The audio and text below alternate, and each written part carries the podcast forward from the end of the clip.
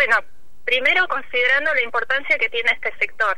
A nivel nacional sabemos que dos tercios, el 66% de las producciones corresponden a la agricultura familiar.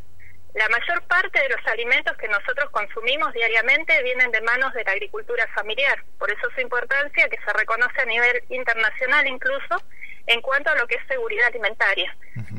Para darnos una idea, más o menos la mitad de las frutas y verduras o un poco más que se consumen a nivel nacional se generan desde la agricultura familiar.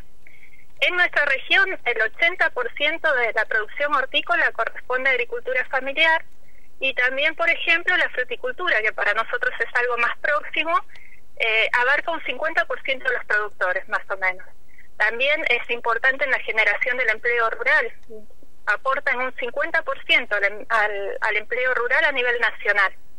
Y no es solo la producción de alimentos, está, por ejemplo, en la producción forestal, está en la producción de forrajeras para la alimentación de animales, en esta región, más o menos son un 50% de los productores corresponden a, a este tipo de producciones. O sea, es muy importante en todos los aspectos eh, productivos y nosotros cuando pensamos en agricultura familiar quizás nos imaginamos algo más pequeño, de autosustento, pero es muy heterogénea eh, lo que tenemos en cuanto a agricultura familiar, a sus características, y vamos también, por ejemplo, en el caso de las fibras, fibras de producción animal que van a exportación, en nuestra región, en Patagonia Norte, 98% de los productores de, de cabras corresponden a la agricultura familiar y más de un 90%, por ejemplo, a la producción ovina. O sea, eh, abarcan muchos sistemas productivos y en grandes proporciones.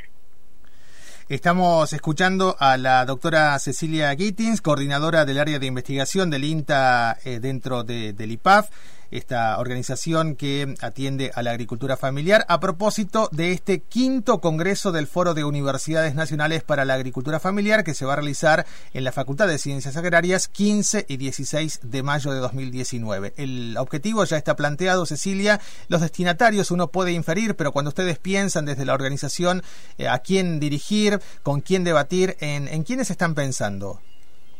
Nosotros estamos pensando, obviamente, en organizaciones de la agricultura familiar, organismos de ciencia y técnica, las universidades que están involucradas desde un principio en la organización. Eh, cada región, de hecho, dispone de su foro de, de universidades, macroregiones en Argentina, ¿no? Patagonia, Cuyo, NEA, NOA, Pampeana. eh, estudiantes, o sea, es, es muy amplio porque es muy amplio el abanico de actores que abordan los trabajos con la agricultura familiar, que desarrollan acciones en el territorio con la agricultura familiar.